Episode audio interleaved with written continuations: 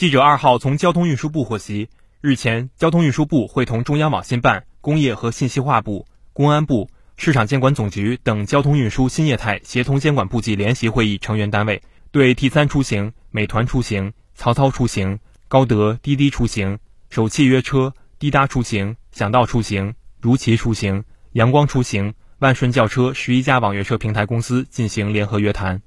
近期，部分平台公司通过多种营销手段。恶性竞争，并招募或诱导未取得许可的驾驶员和车辆代车加盟，开展非法营运。约谈要求各平台公司要检视自身存在的问题，立即整改不合规行为，共同维护公平竞争的市场秩序，共同营造网约车行业规范健康发展的良好环境。约谈强调，各平台公司要严格落实平台、车辆和驾驶员三项许可，立即停止招募不合规车辆和驾驶员。加快清退平台既有的不合规车辆和驾驶员，要强化公平竞争意识，不得利用资本恶性竞争无序扩张，不得排除和限制竞争，特别是不能以虚假宣传诱导驾驶员加入，更不能把经营风险转嫁给驾驶员。要科学制定平台派单规则，保障驾驶员获得合理劳动报酬和休息时间，规范定价行为，降低抽成比例。要严格落实用户信息和数据安全相关法律法规要求。认真履行个人信息保护责任，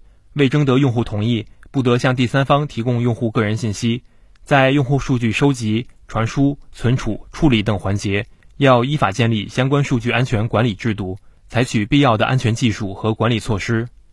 各平台公司表示，将按照约谈要求，全面查找存在的问题和安全稳定风险隐患，扎实做好整改工作，依法合规开展经营，促进网约车行业规范健康持续发展。